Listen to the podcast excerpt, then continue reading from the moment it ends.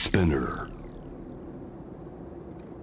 J-WAVE ANA ワールドエアカレント今回は2021年1月16日放送。レストランラフィナージュのオーナーシェフ宝康之さんに伺った旅と料理。フランス修行時代のお話などお楽しみください。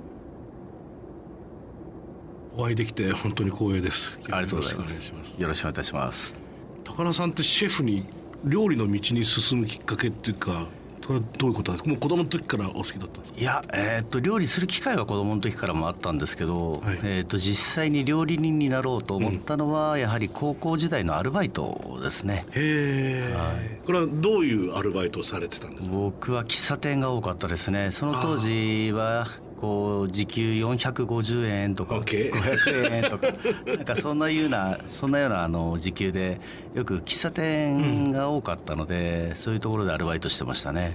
もともとじゃあウェーターみたいなことですか？えっ、と喫茶店なんで両方です。ウェーターもキッチンも両方。そうか喫茶店ってもうナポリタン作ったりカレー作ったりみたいなのあるんだ。そうですそうです。なるほど。はい、しかもあの僕がこうお世話になっていたそのアルバイト先は、はい出来合いを全く使わないで全部ソースから全て作るんですね。カレーソースにしてもミートソースにしても。ほはい。それ作っててまあ作ってるの横で見ながらですけど、できるんだっていうのが一つあったんですよね、うん。でそれが出来上がった時自分で作る時の楽しさがやっぱり出てくるんでうはい。あとはお客さんの反応ですね。喫茶店なんでもうカーテン1枚のそうだね。はい、隔てのしかないので もう美味しいっていう声が届くと作ってて嬉しくなってくるんですよね、あ面白い。はい、それが本当に料理が楽しそうって思ったきっかけですね。逆に言うとじゃあちゃんとしたなんか例えば和食の料亭かなんかのキッチンに入ってその反応が、ね、なかったらそこまで入らなかったかもしれないってことだね。そうそうですね。そのお客さんの気持ちって声がダイレクトに伝わってくるのが喫茶店ってルーツ。それが 高田さんのルーツなんてとっても面白い話。はい、もう壁があってその声が届かなかったら多分選んでなかったかもしれないですよね。あそうですか。はい。すごいね。でもそれはなんか料理のいろんなこと変わってきそうな気がするね。そうですね、うん。えそして、えー本格的に料理人の道にじゃあ入られたのはその後ということになりますね。そうですね。高校卒業してすぐあの、ホテルに就職をして、はい。でまあその当時昭和60年なんですけど、うん。その当時なので、まあ、高校卒業したままなので、うん。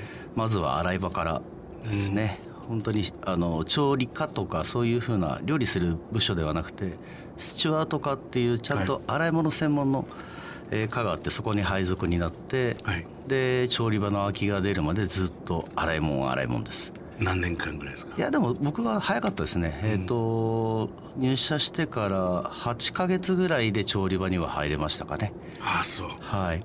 でそれはあのフレンチだったんですえっ、とそこはコーヒーショップです。はい。ホテルの中のコーヒーショップですねうん。でその当時洗い場をずっとやってたんですけど洗いもやりながら自分の仕事を終わらしてで調理場になんか手伝わせてくださいってエビの皮むきとかやらせてもらってたんですけど、あの調理場に空きができたよっていうのがあったんで、まあ、総料理長からお話しいただいた時に、はい。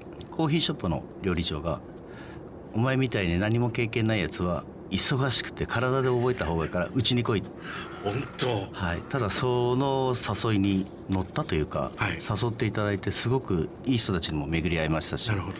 そこに行ってよかったなって思いますね。自分の体の基礎ができたというか、はい、あとあのホテルのコーヒーショップってのは一番営業時間も長いし。長いです結ね局何のオフもないでしょあれ、はい、あの朝を6時の朝食から始まって、ねで夜その当時は1時半までですね。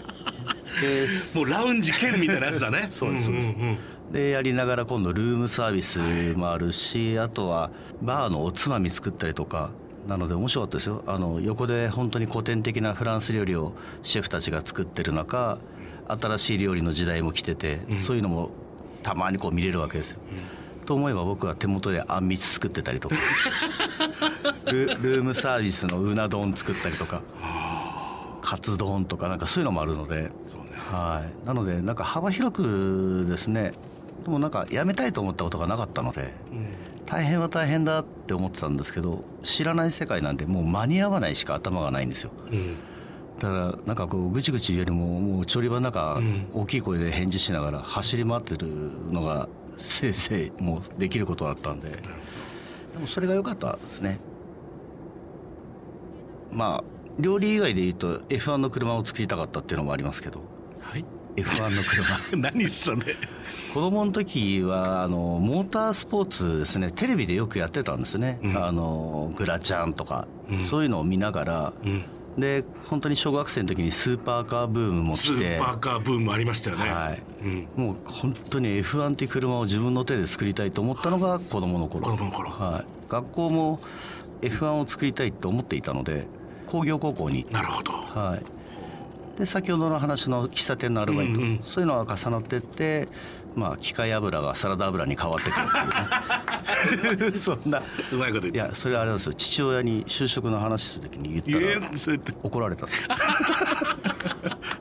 本当、はい。まあそんな夢もありながらでも料理に目指すようになった。そうですね。えでその時にフレフランス料理っていうのは？は、えっと子供の時に見た天皇の料理番ですねテレビ番組があったんですけどその中でフランス料理がやっぱり大体で取り上げられてた。あとはよくあの村上ムッシュあの、お亡くなりになりましたけど帝国ホテルの。はい。僕もねもう大好きでした。はい。ね結局村上さんだよね日本のフレンチ作ったのはね。うん。でよくその番組を見てたりとかはい。ですね、でその中であの世界で正式に行われる晩餐会。そういう時には出される料理フランス料理ですね、そういう部分で自分の中で世界に通用したりとか最高峰のものやりたいなって思って F1 フランスと一緒だよね。そうですね。結局ね。はい、そこの道を選びました。そうか。いや僕バイオリン弾いてますけど僕18歳の時に東京芸大って大学受けたんだけど、まあ、はい。たまたま通ったからバイオリン選びましたけどそれで落ちたら絶対音楽やめようと思ってたの。いやもうとにかく料理の道に進みたかったんで本当ですか？同じように村上さんに憧れてずっとテレビ見てたから。もうあんな人になりたいとそう思って、ですね。あんなに明るく楽しく料理してですね。天才的にはさてっぺんの料理作ってんのにさテレビに出てあんな風にさ紹介してくれたらそれは楽しいじゃないですか。そうね。なんかもう自分でもできるんじゃないかって錯覚になね、そうなのよそうなんですねそうなの。はい。だから僕もずっと料理人になりたいと思ってたからだからもうでやっぱり自分がもし料理人になるんだったらフレンチやりたかったんです。よやっぱり、素晴らしいですね。うん、やっぱり、もちろんね中華も面白いイタリアンも面白い和食もものすごい世界だと思うけど、はい。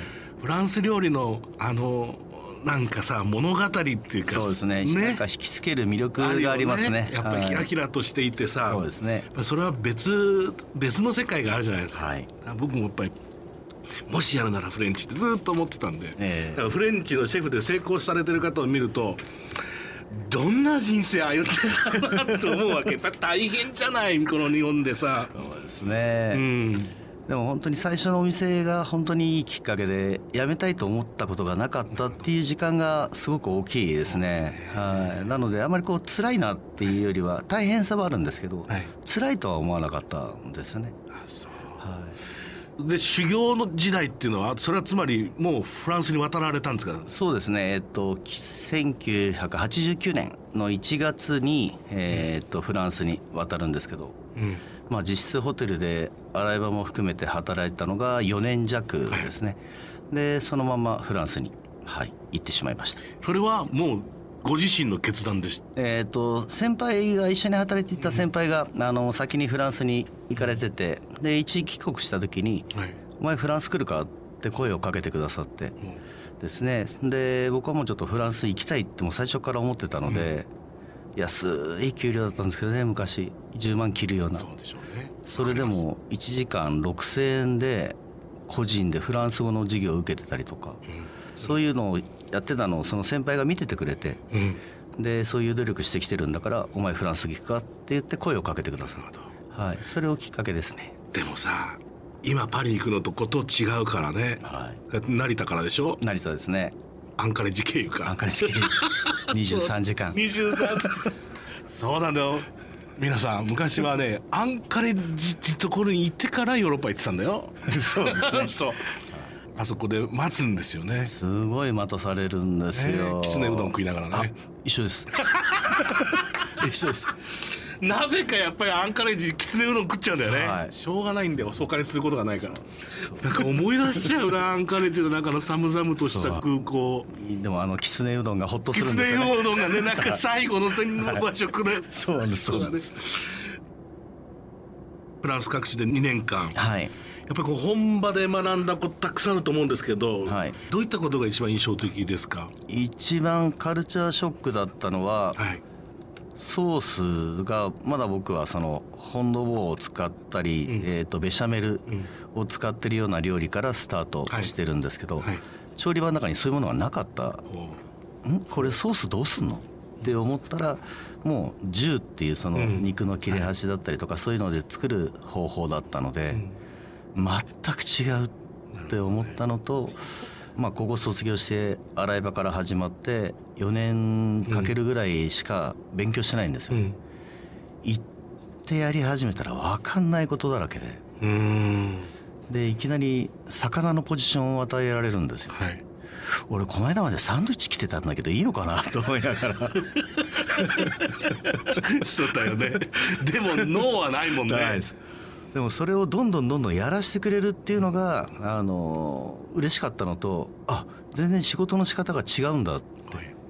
日本はまだまだお前はまだフォアグラ触るのは早いとか、はいはい。そういうことがまだありましたねその当時、うんななので向こうに行って「お前これこれやれこれ、うん。これやれ」って渡されるのがど、うん「いいの？取り吹けずっちゃって」とか、そういうのがすごく嬉しくて、はい、もう新しい料理も目の前にあるしどんどん仕事していいんだっていうのがあったのでましてそこ任してくれるっていう。すごいですね、はい。それはすごいですね。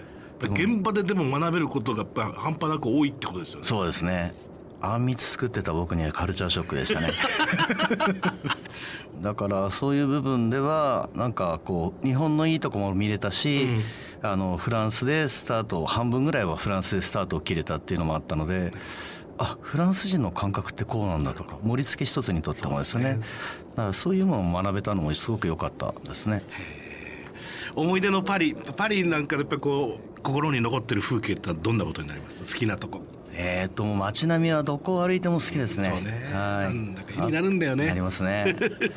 最初着いた時はもう嬉しくて朝のその6時半ぐらいですね。はい先輩のホテルに連れてってもらって、荷物を置いたらとりあえず目の前にトロカデロっていう場所だったので、エッフェル塔なので、うんカフェ行ってきますってカフェに出かけて、また来ちゃったよってずっと思ってたんですけど。うん何度行ってもこうパリの街並みはすごくいいなと思いますね。そうねはい。なんかあの例えばさ人が歩いてるその服装みたいなものも、ええ。みんなそれぞれ違うのにそうですね。なんか一つの絵みたいになるんじゃないですか、はい。日本だとその今年何流行ってるかとか、女の子の服と決まってくるでしょ。そうですね。あれがねパリは特にみんな好き勝手です。ですよね。本当に好き勝手ですね。でもみんなそれぞれがなんか自分のなんか主張があったりね、はい。あれ面白いなと思っていつも見ちゃう自分をこうなんかこう出していくっていうかそういう表現の仕方がすごいですよね。そうだね、はい、もうカフェとか行くと大好きですね。だからそれ眺めてるのが。あれは面白いね 面白いみですんなねはい。パリそしてあとはサボア地方にも行かれてたんですはい、サボア地方ですね。いいところですね。あ本当はい、素晴らしい場所です。目の前がこう湖で山の中腹にあるホテルレストランなんですけど、まあ朝起きると鳥はさえずる景色は湖っていう、うん。スタッフがあの住む部屋を、うん。その山の中腹のところに、うん。まあバンガローじゃないですけど、はい。そういうのがいくつも建っててそこに従業員がスタッフが住んでるんですよ。なるほど。で僕も同じようにそういうふうに住んでたんですけど、うん。朝目覚めると窓バッと開けた途端に湖ですからあねいいね。もう帰りたくなくなりましたね。あの時は帰りたくなくなりましそうか、たはい海外旅されます。まあそのお仕事でない時も含めてはい。どうやって過ごされるんですか？まず着いたらどうされます？街出るまずまず着いたら街に出ますね、うん。カフェはい行ったり、で半分っていうかもう完全に今日は旅行だと思っているのに、どっかに染みついてる料理人の影があるんですかね。まずスーパーとか行っちゃうんですよね。仕事になっちゃうんだよねそこからねまたね。まあでも若い僕もねスーパー見るの大好き。やっぱそこでしかない食材があったり、ね。まずディスプレイの仕方違ったり順番違うわ、い、ろいろありますもんね、はい、もうあれを見に行くのがたまらなくて。なのであの僕泊まる時大体キッチン付きのホテルもうさそんな時ぐらい休みなさいよ本当に。それが楽しいのでキッチン付きのホテルをまず取ることですね。はい、で街にで繰り出してって気が付いたらカゴいっぱい押してるっていうぐらい食材を買ってます。やっぱりそうなっちゃうんだ。そうなんです。でもあの日本であまりこう買わないんですけど、ん。そういう、まあ、他の国に行くと朝食べようと思ってフルーツが入ってるヨーグルト買ってみたりとか、うん。なんかああいうもの一つずつもすごく楽しくて。そうだね。またそれが自分の料理のアイディアにもなっていく。そうですね。いくって話ですよね、はい。でも実際そういうので例えば海外で買い物した、はい。なんかそこでなんか試作っていうかちょっと遊んでみた、はい。あこれ面白そうだなって今度自分の店でっていうふうになんか展開していくことってあります？あ試作というかもうそのものを食べてるような状態なので。なるほど一皿にはなっていかないんですよね、でもたまにこうあれ？昨日なんであれコーヒーにレモン入ってたんだろうみたいのがあって。コーヒーにレモンみたいな発想はないわけですよ。ね。で朝サラダ買ってきてそのドレッシング自分で作るじゃないですか、でそこにちょっとコーヒーでホテルにあるコーヒーの豆だけちょっともらって、ん細かくして上から振ってみたりとか、おー。でもドレッシングはレモン風味いやいやいや面白いね。ねなんかそういう風にして遊んで朝朝食作ったりとか、一杯飲む時になんかこういうああれあったなと思って適当に冷蔵庫から出して組み合わせてワイン飲みながらっていうのは旅行の、まあ、旅先でもやりますかね。面白いね。あとやっぱここ10年世界のいろんなところで食べてもやっぱりそのどんなフレンチのまあ星付きのとこ行ってもさ日本料理のエッセンスが入ってたりあそうですね。多いじゃないですか、はい。だからその日本人シェフとしてはい。フランス料理を極めていって世界とこう渡り合ってってやっていくと有利なことだと思いますよ今。そうですね。うんみんなだって学んでるもんね。そうですねでフランス料理はこう歴史の中でもいろんな国の影響をこう受けながら育っていく料理なのでだから料理のジャンルとしては一番間口が広いんだとそうな思うんんですよねだよね。最先端にいるべきだ。そうですね。でしょ？はいそれがやっぱりみんな興味を持ってるのがこのアジアだったり今アジアです。日本ですね日本だよね、はい。もう柚子胡椒柚子胡椒ばっかりですよ。すごいですね。すごいですねあれ、はい。みんな。だだしに柚子胡胡椒椒そう。みんなでそれ柚子胡椒っていうのね。そうですそうです。ねあとダーシーね。ダーシーどんだけ出てくるかね。最初ダーシって誰のことを呼んで 誰ただそうなの？あだ名かと思いまし本当にでもみんな使うじゃない。でもそれが上手にいろんな人のまあ個性で使うし、みはい。でも勉強にも来てるんだなってた思いますね。思うよね、はい。ちゃんと見てるもんね。あとは硬水と軟水の差があってそうですね。だしは軟水がやっぱりいいですよね。そうだはねい昆布とか特にね。そうなんですね。硬水だとこう昆布のこう味が出るところを全部固めてしまって外に出してくれないんででもそれをこうフランスのシェフたちは自分たちのデメリットのところをうまくこうカバーしながらダーシダーシー。ー取ったりとか してるんで いやすごい努力してるなって思いますよね、はい、あれ見るとなんか自分たちがこう簡単に出汁取れると思っちゃいけない。思っちゃいけない。はい、よりそれを超えなきゃいけないなって。ましてフランス料理日本でやる以上ダーシー使うんだったらダーシーを使った意味がそこにないといけないからそれを超えないと使っちゃダメだなとは思うので。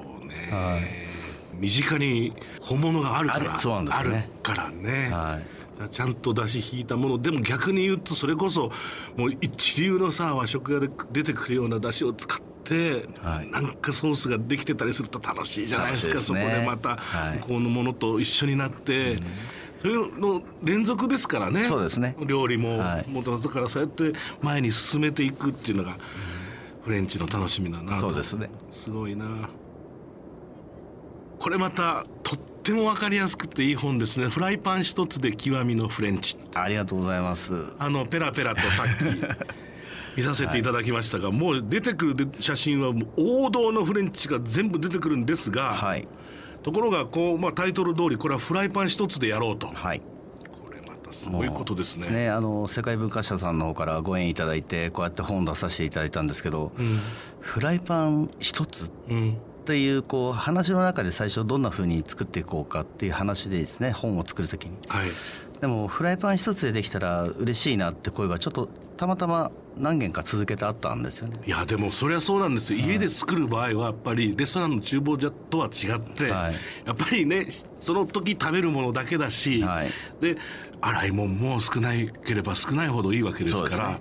はい。これはフライパン本当にでもこのレシピはフライパン一つでできるんですか？できますできます。すっごすっごまあでも特殊なフライパンって話でもないの？いやもう普通に。普通に、はい。ある程度そこがこう熱ければいけいいみたいな。そうですね。えっ、とご家庭で使われるんであれば、樹脂加工されてるフライパン。なるほど。でなるべくこう底面が広い方がいいですね。広い方がいい、はい、うん、であとはヘリがなるべく直角に立ち上がってるような。直角に立ち上がってる方がいい、はい、あなるほど。そうすると鍋のような香りもできるし。ね。ですね。で蓋さえあれば煮たりとか蒸したりとか。そっか。そういうこともできるんで2 6センチぐらいのフライパン。ああいいですね、は使いやすいですね。そのあたりが使いやすいと思います。ああで焼くっていう作業と、まあ、はい蒸す煮る、はい。まあ、全部できるわけだ。できます。揚げるってこともできるソースもし作れますしなんかこれ一つ例えばレシはいピどれがいいですか、もうどこ開いていただいても。何でもうまそうなんだけどこのサーロインあサーロインステーキもすぐできる、はい、これはふわふわのハンバーグ。合いびき肉。あいいじゃないですか。もう合いびき肉と。でもいいし牛肉でもいいし。そうですね、でフライパンの中でこう焼こうとするときうん。鉄のフライパンもすごくいいんですけど、うん。そのフッ素加工だったりとか。まあどちらでもいいです、もう仮にあの樹脂加工として、はい油を引いてフライパン温める必要ないじゃないですか。そうですね。くっつかないので。そうですね。なので、えーっと油を引いて、えー焼くハンバーグを入れて、そこからゆっくり着火してあげる、おおなるほど、はい、それだけでもこうフライパンにこうくっつかないんでゆとりを持って料理できますよねああ大体みんなやっぱりフライパンを温めて油温めてそこにジュッって言わないとなんかこう本当やってる感にはじそうそうそう。料理始まった感しないからそうですね。不安だけど、はい。それはもう乗せてからじっくり焼ければ。焼けばいいはい、あとそうするとこうゆったり火が入るんで、えー肉がこうギュッと収縮したりとかはい。縮まないので、うん。柔らかく仕上がってきますし、あとは煙を出さないのがいいですね。フライパンからフライパンから煙がボンボンボンボン出てる時は温度もがあの油がお温度上がりすぎてるってだけですもんね。うそうですそうです、なのでフライパンから煙が出ないぐらいの温かさで調理してあげるとん。綺麗にできます、あの今までの考え方は仕込みとして捉えてたんで、うん。ソースはソース。うん。で焼くものは焼くものみたいに分けてたんですけどうん。もともとフライパン一つの料理じゃないっていうのがたくさんあるんですよね。そうだね、面白い話だね。そのとだってこれナスのムサカとかも別にオーブン使わなくたってできるってことだ。そうなんです。そうなんです。上手にやれば、はい。でありがたいことにこう材料をお見せして、はい。で本当に作っていく工程を追いながら写真を撮っていただいてなるほど。で出来上がったものをすぐ撮ってもらう。なのであの写真を撮るために作った料理を別でまあ別で撮ったわけではなくて、うんうんうん一連の動作の中で料理を作ってその写真を収めていただいたのでいどれも美味しそうだけど僕はまずこれをもう今日持って帰って家にあれば手羽元があればこれカスで作ります、ああカスレいいですね。これいいですね。手羽元と白いんげん、白いんげん。いいね。僕ねお豆が大好きでね。ああいいですね。このお豆と大体このトマトソースみたいなこう煮込みになってるものを、まあ、チリコンカンみたいな。今見るともうもうダメ。他見えなく シリコン感も僕得意ですよ。あいいです。ねちょっと。そう今だんだんお豆を食べなくなってきてるので。うんそっか。みんなが。そうなんですよね。豆の良さはやっぱりそこにいろいろねあるので。日本はすごい東北とかも豆のすごい産地ですから。そうですよ。はい、北海道も含めてですね、豆みんなでいっぱい食べましょう。お豆ね。はい最後にシェフこれはあのゲストに必ず伺ってるんですが、はい。高シェフにとっての旅これは一体何ですか？ああもう僕は発見ですね。あの料理っていうものを置いても人とこう交わったりとかですね、えーその国の文化だったりその土地のものだったりとか、もういろんなものを発見するんで、はい。もう出かける前からワクワクワクワクしてますなので僕にとって旅は発見ですありがとうございました楽しかった WANA, World Air Current.